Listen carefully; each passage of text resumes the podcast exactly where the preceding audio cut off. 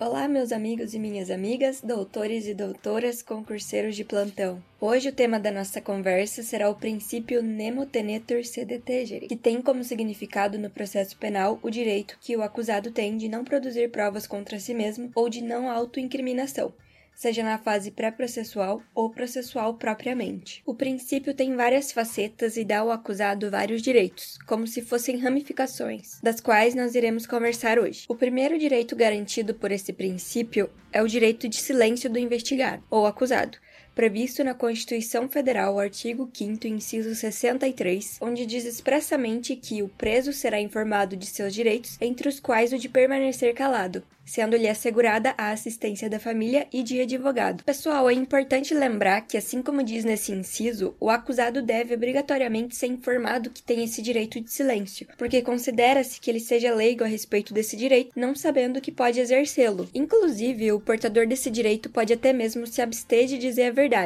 porque nesses casos a mentira tem o objetivo de autoproteção do réu. Mas é importante mencionar que o fato de mentir não é totalmente dotado de liberdade, considerando que o investigado ou acusado pode incorrer em crime de denunciação caluniosa caso prejudique terceira pessoa, imputando a ela fato criminoso. Quanto a esse fato de não dizer a verdade, eu quero salientar que isso não dá a essa pessoa o direito de mentir sobre a sua própria identidade, porque ela é essencial no inquérito e no processo. Assim como o entendimento da súmula 522 do STJ, que diz que conduta de atribuir-se falsa identidade perante a autoridade policial é típica, ainda que em situação de alegada autodefesa. Sendo assim, pode responder em crime de falsa identidade também. Além disso, temos que compreender também sobre a coleta de análise de DNA seja ela por meio de sangue, pele, cabelo, saliva, sêmen e demais partes de organismo. Para o processo penal, essa forma de produção de provas é invasiva e dependerá sempre do consentimento do acusado para que seja coletada. Havendo o consentimento, essa prova será considerada lícita durante toda a ação criminal. Mas quanto a essa coleta, é claro que há brechas onde ela pode ser feita sem o consentimento, porque não é coletada a amostra diretamente do corpo da pessoa. Nesse sentido, o doutrinador Rogério Sanches Cunha diz que não há nesse caso, nenhum obstáculo para sua apreensão e verificação ou análise ou exame. São partes do corpo humano vivo que já não pertencem a ele. Logo, todas podem ser apreendidas e submetidas a exame normalmente